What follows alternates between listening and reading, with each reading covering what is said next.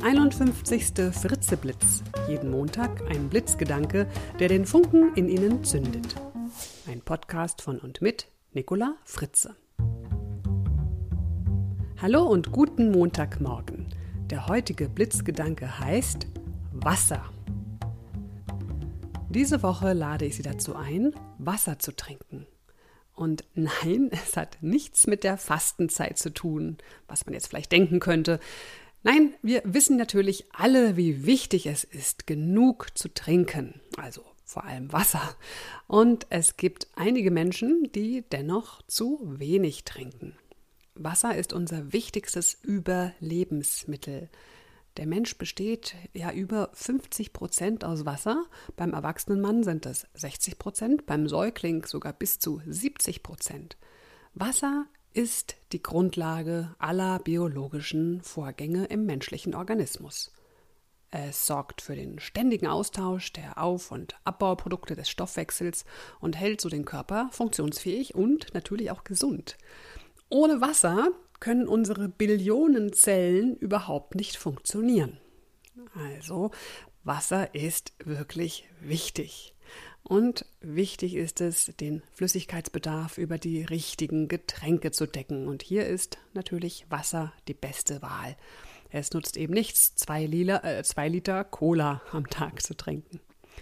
Ihre tägliche Wasserminimaldosis, die können Sie sich übrigens berechnen. Ich habe eine Faustregel kennengelernt, die heißt 30 Milliliter Wasser pro Kilogramm Körpergewicht. Also bei 66 Kilogramm sind das zum Beispiel 2 Liter. Wenn wir viel schwitzen, natürlich noch mehr. Ja, so viel zur Theorie. Wasser trinken ist wichtig und gut. Ja, aber in der Praxis, ja, hm, da sieht es natürlich anders aus. Da vergessen wir schlichtweg manchmal das Trinken und viele Menschen trinken eher zu wenig. Einige trinken erst dann, wenn sie Durst verspüren, doch dann ist es eigentlich schon zu spät, denn der Durst ist ein Alarmsignal des Körpers, das möglichst gar nicht erst auftreten sollte.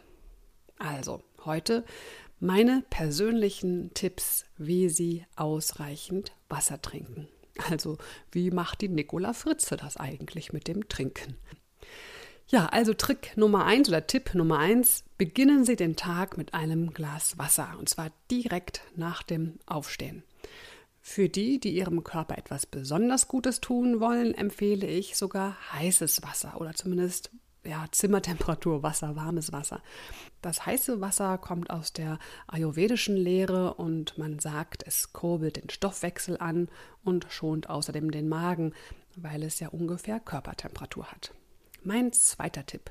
Haben Sie tagsüber immer eine Flasche Wasser in Ihrer Nähe. Ja, es gibt ganz liebe Kunden, die nennen mich, das ist die Frau mit der Wasserflasche, weil ich immer eine Wasserflasche bei mir habe.